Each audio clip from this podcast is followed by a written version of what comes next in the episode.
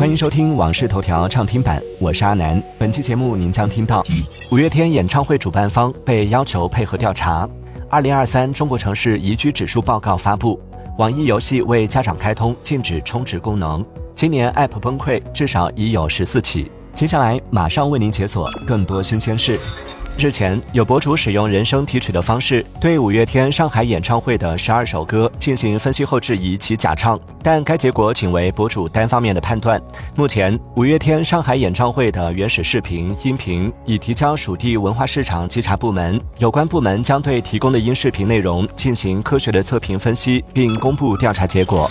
从上海市文旅局执法总队获悉，他们已关注五月天演唱会被质疑假唱舆情，市文旅局执法总队对此次涉嫌假唱舆情高度重视，也按照营业性演出管理条例要求主办方配合调查，待有关情况依法核实后，将及时回应网友关切。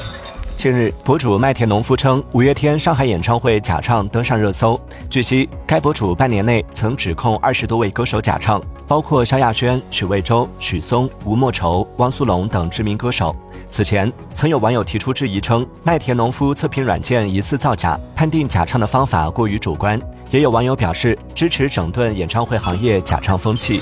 近日，有网友发现肯德基开始收取打包费了。据网友截图显示，打包费显示为两元。对此，肯德基官方客服表示，为保障外送产品的品质，会安排专人打包，并酌情收取一些打包费。目前正在逐步推行，具体价格或是否收取，需要以餐厅页面显示为准。据二零二三中国城市宜居指数分析报告显示，北京、珠海、上海、杭州、广州、厦门、绍兴、深圳、南京、无锡十座城市位列中国城市宜居指数综合分析的前十名。网易游戏宣布，网易家长关爱平台推出了一键禁止游戏充值、一键禁止游戏登录功能，家长只需绑定孩子游戏账号，就可以在自己的手机上实现全方位的管理。据报道，腾讯 QQ 的小世界即将更名为 QQ 短视频，进一步强化其短视频的产品定位。有来自 QQ 内部的消息人士称，目前在整个 QQ 平台上，有很多用户只看短视频，而并不参与聊天。也就是说，在 QQ 目前的活跃用户数据中，小世界贡献了不小的比例。腾讯音乐集团旗下木音乐发布公告称。木音乐将于二零二三年十二月三十一号正式停止服务。此前曾有观点认为，木音乐是腾讯音乐方面为对标网易云音乐推出的一款音乐产品。近日，腾讯视频与中国盲文出版社、中国盲文图书馆联合宣布，腾讯视频将于二零二四年初上线无障碍剧场专区，通过各方共享版权影视内容，共同制作影视作品无障碍版，分批次上线六百余部热门经典影视作品的无障碍版本，为视障人士提供免费观影服务。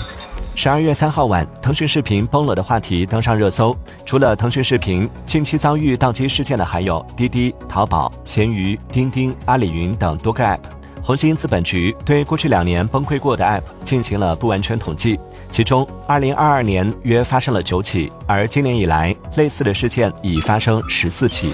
据报道，电影《非诚勿扰三》定到十二月三十号。该影片由冯小刚导演执导，葛优、舒淇领衔主演，范伟、李成儒、岳云鹏、常远主演。近日，林俊杰演唱会上《不死之身》的舞蹈片段被网友加上各种 BGM 恶搞。对此，他发文回应称：“如果你只是想通过在表演片段上加上奇怪的音乐来获得快乐，下次请不要来我的演唱会。”并表示不好笑、不尊重。近日，云南昆明地铁站台广播播报“公主请上车”引发热议，网友纷纷评论称：“整活还得看云南。”对此，昆明地铁客服回应称，目前只有地铁一二号线林雨桥新亚洲体育城站有“公主请上车”的播报，并表示广播播报该内容目前还未成为文件，只是一个公联单，可能就这样播了。感谢收听《往事头条》畅听版，我是阿南，订阅收藏《往事头条》，听见更多新鲜事。